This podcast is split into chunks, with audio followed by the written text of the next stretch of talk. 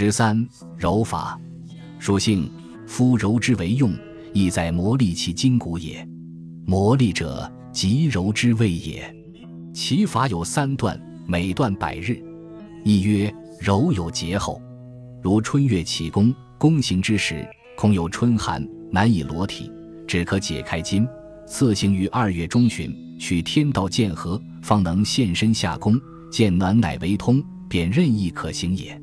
二月柔有定势，人执一身，右起左写，凡柔之法，宜从身右推向于左，使取推气入于血分，令其通融；右取位居于右，柔令胃宽，能多纳气。右取柔者，右掌有力，用而不劳。三月柔宜清浅，凡柔之法，虽曰人工，以法天意，天地生物，见此不骤。气质自生，后至物成。